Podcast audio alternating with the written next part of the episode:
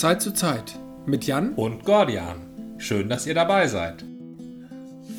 Ich habe dir ein vergiftetes Geschenk gemacht, kann man das so sagen? Ja, das kann man. Ein, falsch, ein, so wie ein falscher Freund äh, war das ein falsches Geschenk. Es war eher ein Präsent. Es zwingt mich nämlich heute hier präsent zu sein. So. Entschuldigung, ich habe den Heinz, das hat Heinz Erhard Special gesehen zu Weihnachten. Das verleitet zu Wortspielen. Richtig, der Wellingsbüchler Magier. Ich ähm, bin heute in, hauptsächlich hier äh, gut gefüttert mit viel Wissen von einem äh, Buch, das du mir geschenkt hast zum Geburtstag, also schon vor mehr als einem halben Jahr. Das ist ein sehr schweres Buch. Das heißt vielleicht die Europäische Republik. Wieso vielleicht? Ich weiß es nicht mehr so genau. Ich habe den Titel, glaube ich, nur einmal gelesen. Danach habe ich hauptsächlich im Buch gelesen. Das ist mehr draußen drauf. Das ist vorbildlich. Ich weiß den Titel auch nicht mehr genau. Ich habe mich da auf dich verlassen und wir dürfen ja jetzt nicht googeln. Richtig, wir sind ja hm. der Google-freie ähm, Podcast. Wir könnten jetzt den Titel per Google herausfinden, den kennen wir nämlich nur die, so ungefähr. Die Autorin kann ich sagen. Ja, ich bin mal gespannt, ob du sie sagen kannst. Ich kann sie schreiben. Ulri Ulrike Giro. Ulrike Giro würde ich sie aussprechen. Okay. Aber kann beides richtig sein oder auch falsch. Ich zitiere da auch eher. Ich habe es ja gehört und nicht gelesen. Also gelesen habe ich es dann auch, aber zuerst habe ich es gehört. Und zwar kam das das erste Mal, glaube ich, auf am Rande eines Podcasts äh, mit Holger Klein und Tobi Bayer. Ähm, nämlich dem Realitätsabgleich im, im, im Holger Kleins Vrind-Format. Äh, und Dort hat er wiederum darauf verwiesen, dass er mal Ulrike Gero interviewt hat. Und ähm, dieses Interview habe ich mir dann auch angehört. Und das ist mein Vorwissen jetzt. Und ich war dann, ah. ich war dann ganz angetan. Hm, es geht um Europa. Ja, richtig. Und ähm, Ulrike Gero hat. Professor G? Nein. Die Autorin. Das, die Autorin. Ja, die Autorin. die Autorin hat mir im Interview gefallen. Du hattest sie, glaube ich, eben als teilweise, ja, sie ist Professorin, aber auch als professoral. In ihrer, wenn sie schreibt, ja. wenn sie schreibt und argumentiert, dann ist sie äh, sehr professoral. Ich finde, das ist für eine Professorin absolut sinnvoll.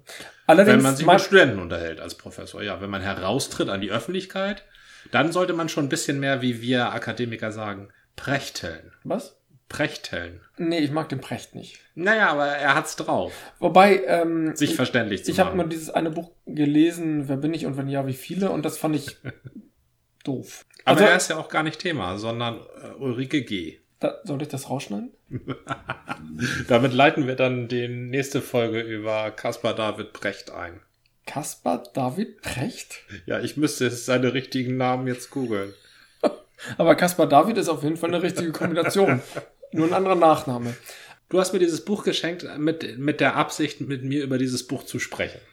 Hat äh, dich das Thema fasziniert oder hast du dir gedacht, ich habe da viele Fragen, stelle ich sie doch mal meinem alten Podcast-Kumpel?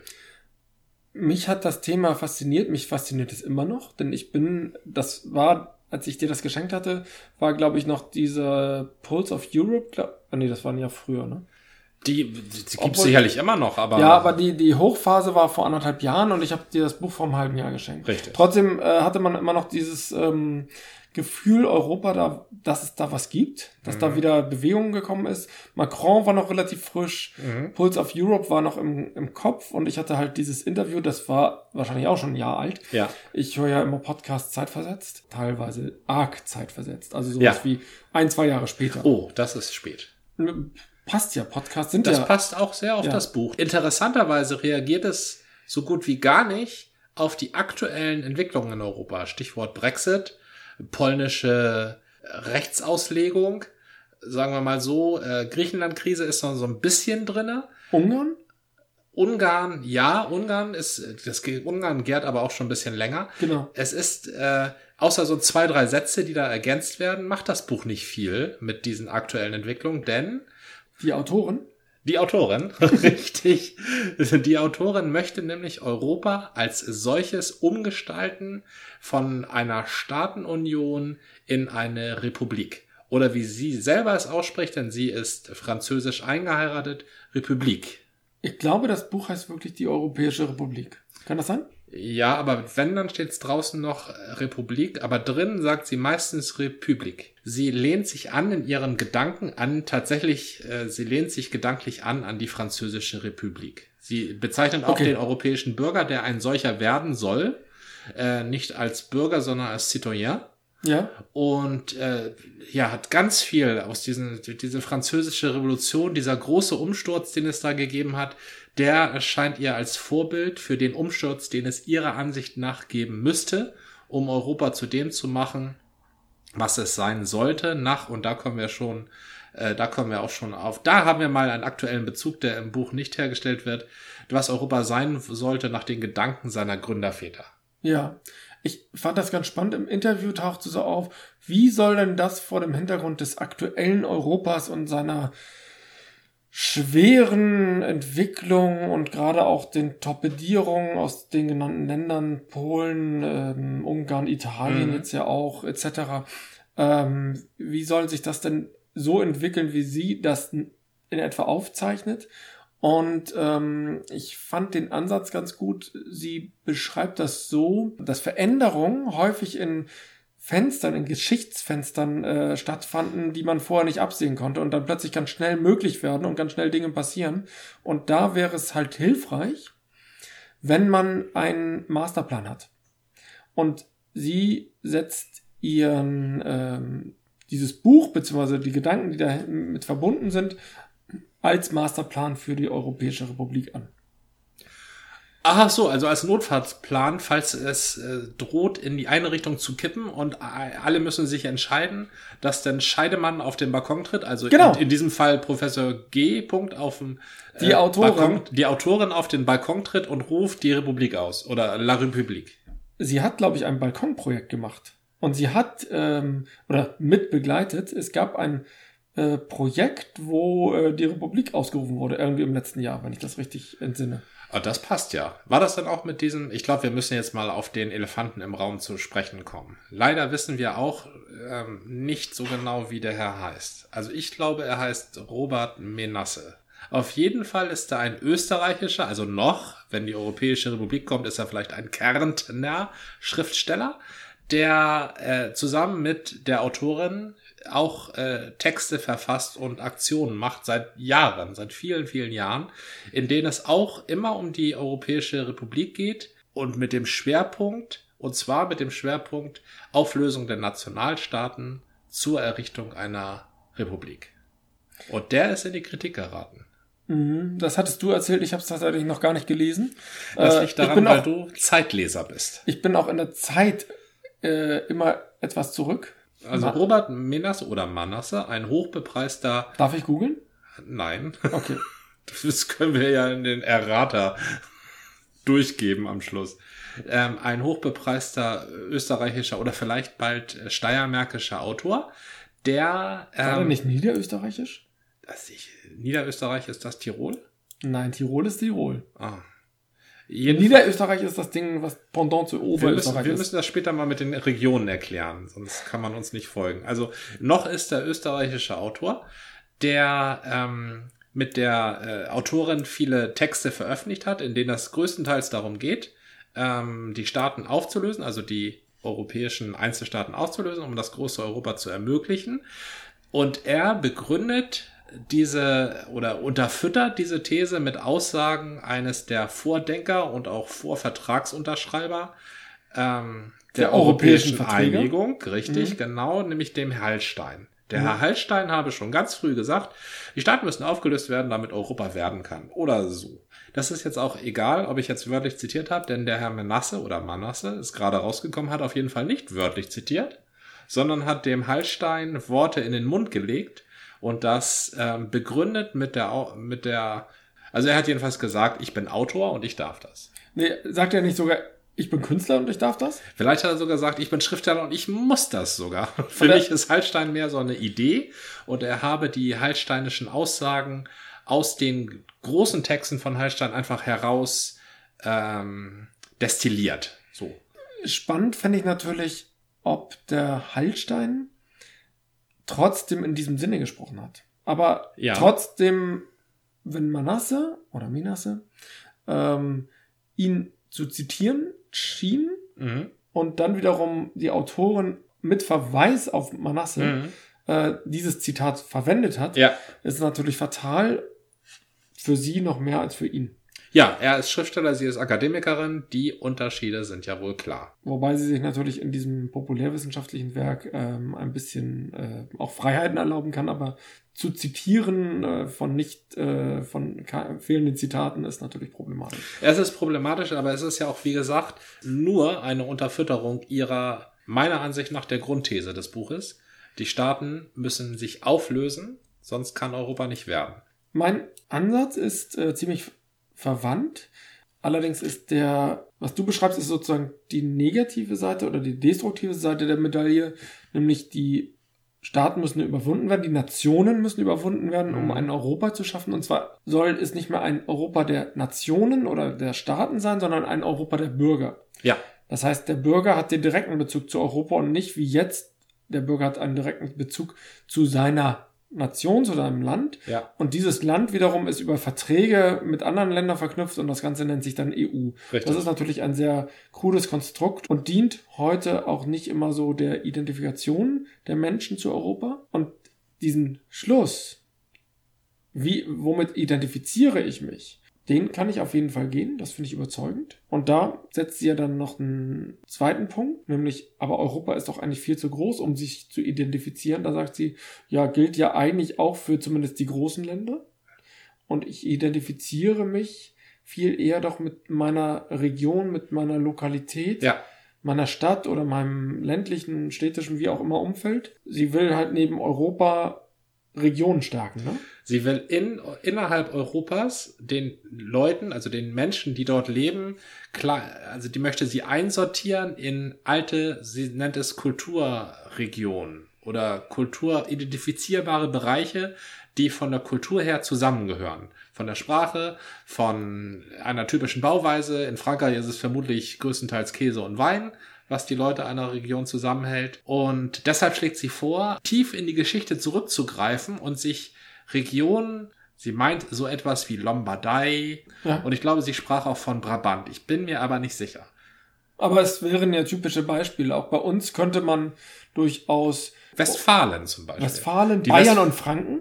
Ja, genau. Mal wieder Ja? Oberbayern wäre das dann, ne? Ich weiß nicht, ob man Franken. das so runterbricht, aber die Bayern haben, glaube ich, schon einen ziemlich starken Zusammenhalt. Schwaben. Während, genau, Schwaben, Württemberger, muss, muss man halt gucken. Äh, mit, mit den, ja, oder hier, also ich bin ja ein großer, großer Freund von Friesland. Friesland von Wilhelmshaven bis Rotterdam. Das, Ja, das, ja. das finde ich, das finde ich toll. Ich sehe da allerdings eine Gefahr.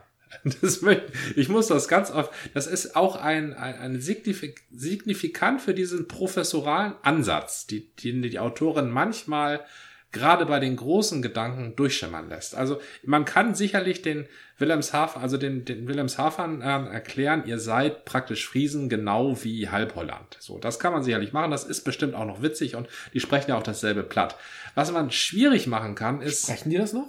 ja, tatsächlich sprechen. Das friesische Platt ist ein friesisches Platt, was bis tief nach Holland rein gesprochen wird. Das hat ein englischer äh, so Sozioökonom namens Eddie Izzard mal herausgefunden, der mit einem Sprachbuch äh, von alten Friesisch nach Holland gegangen ist und dort auf Altfriesisch Ja. eine Kuh gekauft hat. Ist Eddie Izzard nicht ein Comedian? Er ist auch komödiantisch. Okay, dann, äh, den habe ich schon mal gehört. Aber wir wollten ja über die Kulturregion Mm. sprechen. Ich wollte, ich Ich wollte, wollte da nur anhaken, du sagtest, es gibt Probleme und ich sehe schon da ein Problem. Du sagst, das verbindende Element zwischen ähm, Wilhelmshaven dann bis zu ähm, Westfriesen, äh, also äh, Rotterdam, wäre ja zum Beispiel der gemeinsame Sprachraum, das Friesisch Platt. Wer spricht denn das da noch? Ja, pf, das ist nicht mein Problem, das ist das Problem der Autorin. Ach so. Die Autorin meint, sie könne Kulturregionen. Sie, sie führt das auch aus. Sie führt das mit von Bauwerken. Sie beschreibt da Bauwerke, die identisch seien. Sie, sie sagt, Städte unterscheiden sich viel weniger als ländliche Regionen. Sie meint, man könnte das sortieren. Und eben da sehe ich, das, da sehe ich auch nicht so das Problem in Friesland. Ich sehe das Problem in Südpolen, denen man sagt, sie seien jetzt plötzlich wieder Schlesier. Polen hat jahrzehntelang gekämpft, dass es Polen wird. Und dann kommt die Autorin und sagt, ihr seid jetzt wieder Schlesien.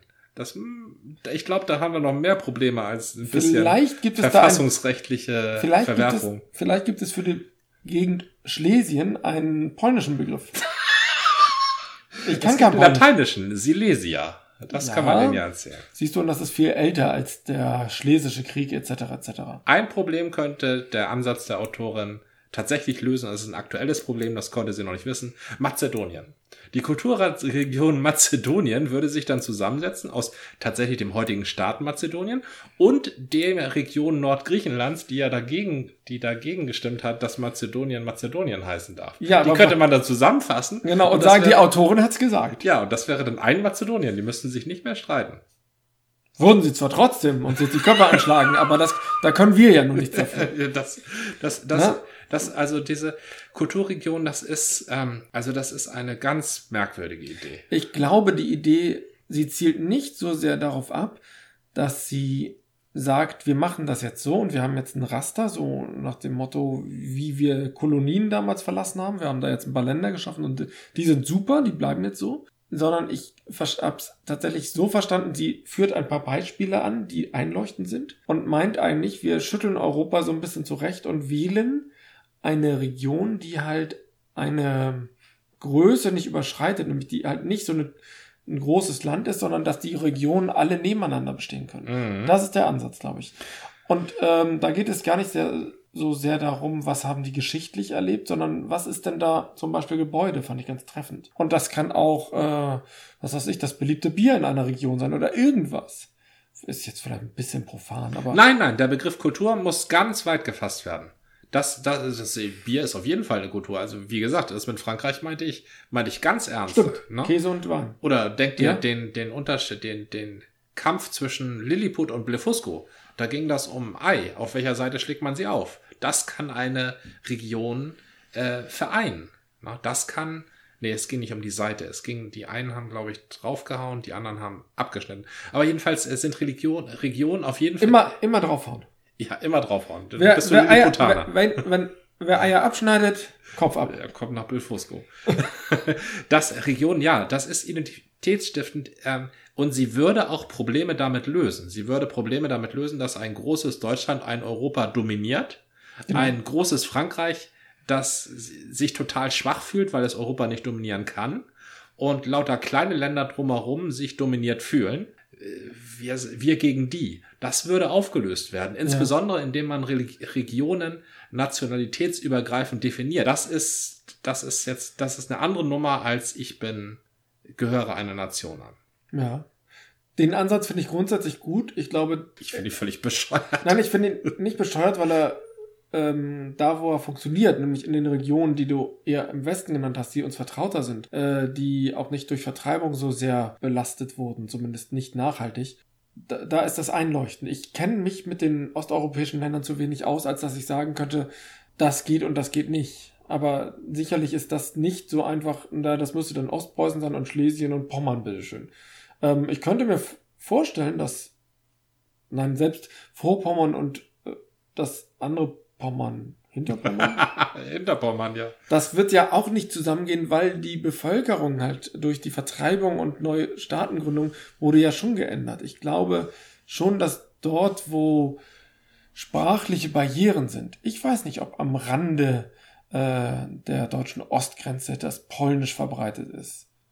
Ich weiß, dass im Süden in der Lausitz, also äh, dass dort das Sorbische äh, gelebt wird und Sorbisch auf der deutschen wie auch auf der polnischen Seite eine ähm, anerkannte Sprache einer Minderheit ist. Das mhm. wäre so etwas Integrierendes, aber da es eine Minderheit ist, ist es dann auch wieder problematisch. Die Sprache ist kein Merkmal anhand der man ähm, teilen sollte.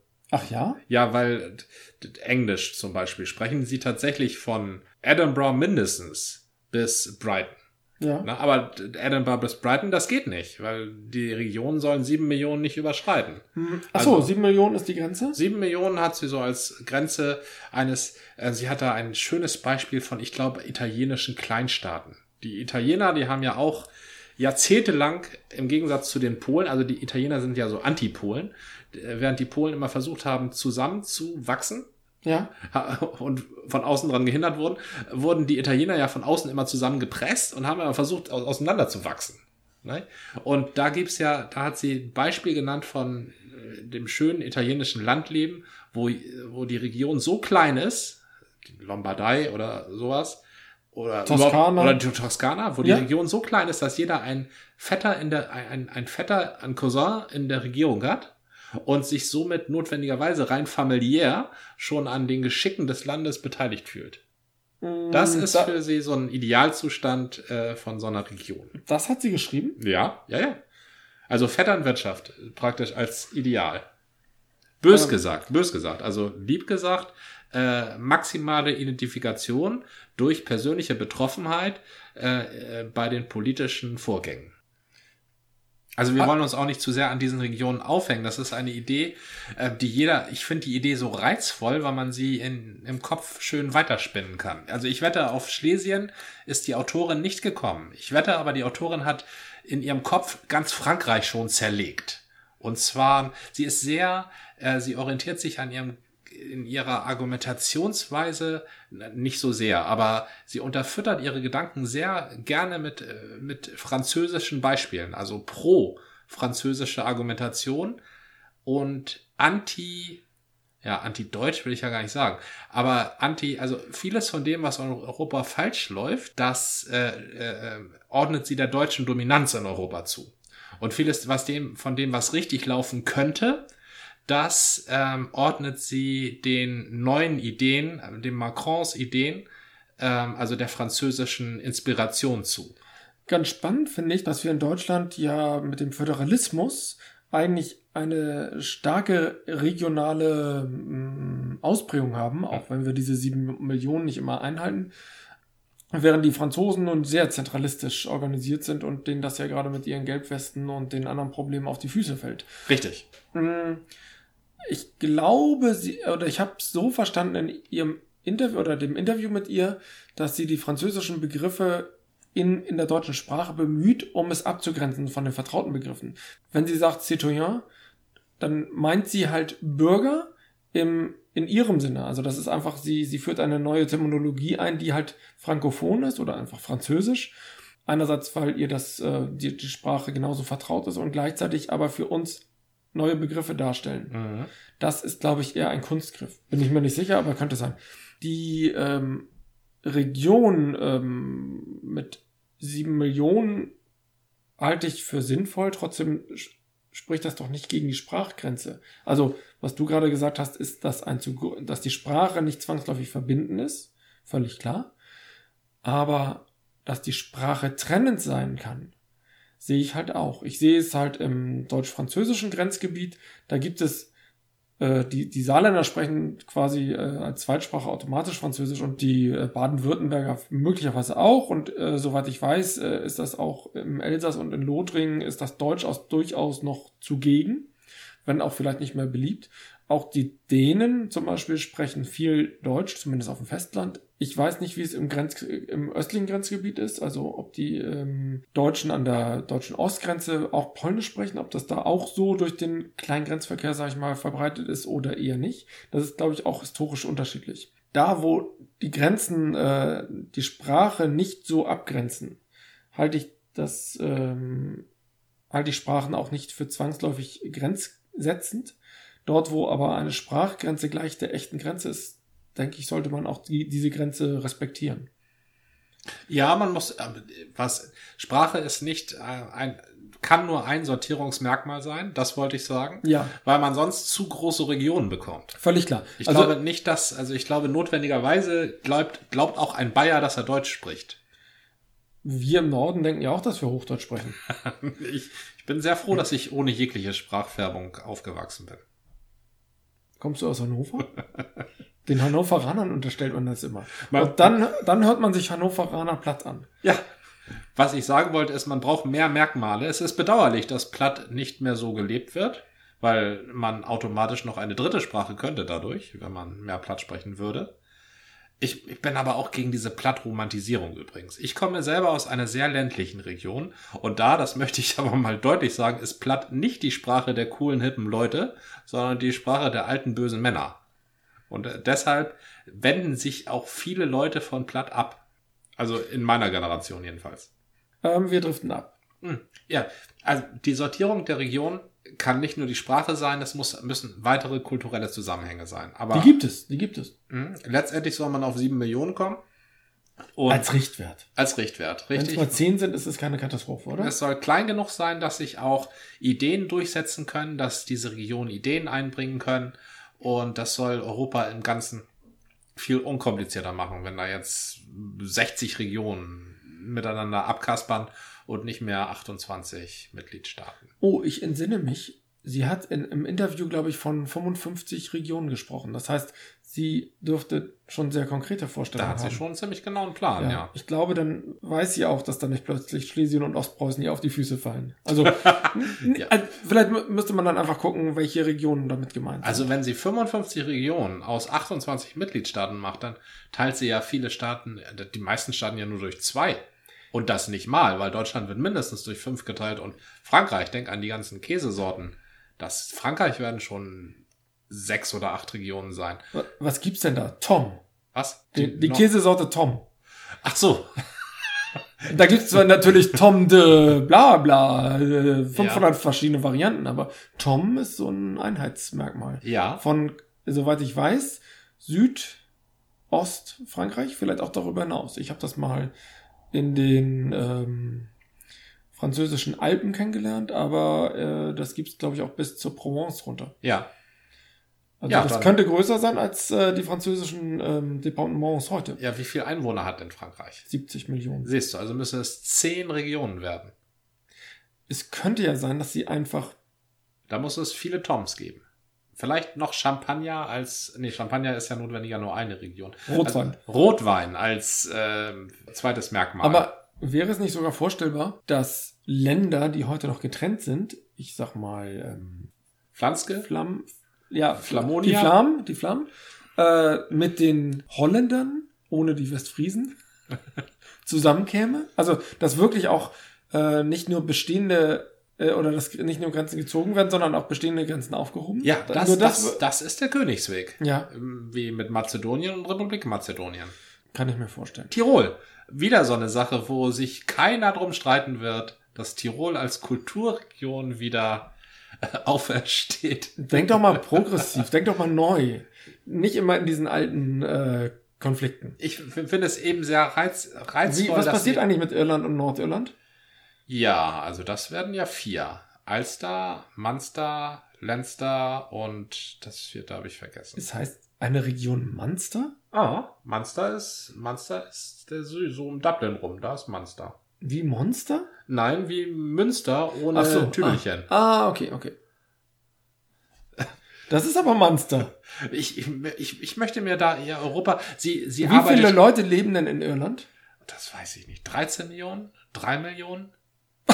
Irgendwas dazwischen, also ein bis zwei Ich Regionen. müsste es jetzt googeln. Erstaunlich ist, dass äh, so eine kleine, also ich glaube, es sind drei Millionen und also so viel wie in Hamburg und Schleswig-Holstein. Aber Hamburg und Schleswig-Holstein, das ist der Unterschied, haben nicht neun Literaturnobelpreisträger. Hamburg, äh, aber einen, glaube ich, ne? Wen denn? Günter Grass? Der ist ja nun Schleswig-Holstein. Das habe ich, hab ich ja schon dazu genommen. Ja, danke. Wo ist denn das Günter Grass Haus? In Lübeck. Ähm, wir sind ziemlich abgekommen. Äh, haben wir so, können wir so ein Fazit ziehen? Ja, das, das wäre schade, weil, weil wir noch gar nichts zu Ihrem Buch gesagt haben. Das müssen wir irgendwann später mal fortsetzen. Wir haben uns jetzt ein bisschen an diesen Regionen aufgehängt. Sie hat ja so viele tolle andere Ideen. Als erstes, wir können vielleicht ein Zwischenfazit ziehen. Gute Idee. Man sollte, wenn man Zitate verwendet, überprüfen, ob die auch so gesagt worden sind. Zumindest, wenn man sie verwendet, um die Kernthese zu stützen. Ja, aber das ist jetzt dieses Manasse-Ding. Ich, äh, da, tatsächlich finde ich das nicht so relevant. Okay, dann ist es, dann ist es kein, dann ist es noch kein Fazit. Dann ist es so eine kleine Mahnung am Rande. Das ist, ähm, sollte man auf jeden Fall tun, das stimmt. Und man sollte sich nicht auf äh, Leute einlassen, die sich nur für Künstler halten und sonst nichts. Oh, auch gut. Auch sehr gut. Ähm, ja, Zwischenfazit, äh, es ist eine Utopie, das muss man, glaube ich, ganz sicher ja, sagen. das, das, sagt sie auch. Ne? betont sie mehrfach. Eine ja. europäische Utopie, heißt das Buch nicht vielleicht so? Äh, Nee, Okay. aber das könnte ein gute, guter Untertitel sein. Ja, es ist eine Utopie, es ist ein, äh, äh, also Hirngespinst meine ich jetzt nicht. Also ein Gedankengebäude, ja. Ja. Ein Gedankengebäude, äh, das bisher nur zwei Bewohner hat. Nein. Nämlich sie und Herrn Menasse. Nein, nein, nein. Die, sie hat das European Democracy Lab und sie hat äh, auch durchaus eine große Anhängerschaft. Das ist richtig, ja, das stimmt. Da haben sich viele schon mit identifiziert. Okay. Frankreich ist bei ihr, in, in diesem Buch zumindest, so kommt es bei mir rüber, die Blaupause für Europa. Daher diese Begriffe, Citoyen la République. Ähm, das Beispiel ist die französische Revolution, der Umsturz von allen Sachen. Und ein Europa müsste so sein, wie Frankreich jetzt ist. So. Aber nur mal so, die französische Revolution hat nicht das französische, die, die mh, Orientierung der Franzosen auf die Zentrale geändert. Das ist geblieben. Ja. Sogar sehr massiv. Ja. Und damit haben sie heute Probleme. Das, ich hatte eigentlich so verstanden, dass sie das für Europa nicht so anstrebt. Doch. Okay. Ja, äh, bloß Europa, natürlich, also Europa wird zentral verwaltet, aber jeder Einzelne muss Europa im Herzen tragen. Und deshalb muss sein Herz gelehrt werden von der Liebe zur Nation und diese Liebe muss ersetzt werden durch eine Identifikation mit der Region. Das, das ist die Lösung. Also da, daher dieses, das, das soll die Auflösung der Nationalstaaten erleichtern. Klingt zumindest interessant. Ein bisschen verkopft. Ich halte das für, ja, ich halte das für einen guten Gedanken. Also wenn man mit einem alten, verknöcherten, ich bin stolz, Deutscher zu sein, Deutschen spricht. Ja. Und dem sagt, ja, jetzt bist du stolz, Deutscher zu sein, aber dein Urgroßvater, der war stolz, Westfale zu sein. Und dann kann es sein, dass der sagt, hm, du hast gut argumentiert, ich sehe es ein, ich bin auch stolz, Westfale zu sein. Und dann sagst du, ja, da darfst du auch in Zukunft in einem geeinten Europa, da gibt es nämlich Westfalen wieder. Das, Genau. das Endlich das, wieder, Das Westfalen. kann klappen, das kann klappen. Ja. Aber ich halte das auch für, ja, das halte ich eben für, wie du eben sagtest, verkopft. Mhm, mhm. Das Ganze, also ich glaube, das muss noch werden. Im Moment wird es halt von der Autorin hauptsächlich äh, vorangetrieben oder sie ist sozusagen Mastermind. Es müsste schon eine Bewegung oder sowas entstehen. Was ich vorhin mit Pulse of Europe meinte. Mhm. Die Ja. ähm, greifen nicht das unbedingt auf, aber ich denke schon, dass äh, diverse Leute von Pulse of Europe auch wiederum die Autorin kennen. Ja. Ist jetzt das Werk schon ein, eine interessante Utopie? Eine lesenswerte? Es ist auf jeden Fall eine, ein, ja, ein, ein, ein Cluster von Gedanken, an dem man sich sehr gut reiben kann. Das ist eine, äh, im Buch wird sehr leidenschaftlich argumentiert.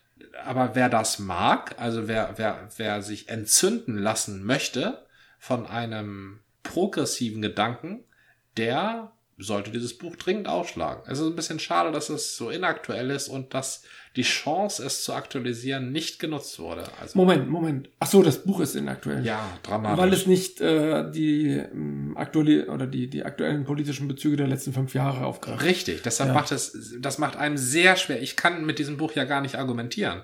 Ich könnte mir vorstellen, dass sie auch einfach mal wieder ein neues Buch schreibt. Sie hat ja ein paar Bücher geschrieben, die in die Richtung gehen. Ach, da gibt's noch mehr Bücher? Ich dachte ja. Ich, Wow. Also, dass sie nicht Das einfach eine so Neuauflage, eine Neuauflage schreibt, sondern ein neues Buch. Belassen wir es erstmal dabei. Interessanter Ansatz. Das Buch ist leider ein bisschen inaktuell. Ähm, wir müssen das aber irgendwie noch vertiefen. Da sollten wir noch zwei, drei Mal drüber sprechen, ja. Okay. Dann soweit für heute. Ja. Das war eine Folge des Podcasts von Zeit zu Zeit mit Gordian. Und Jan, bis zum nächsten Mal.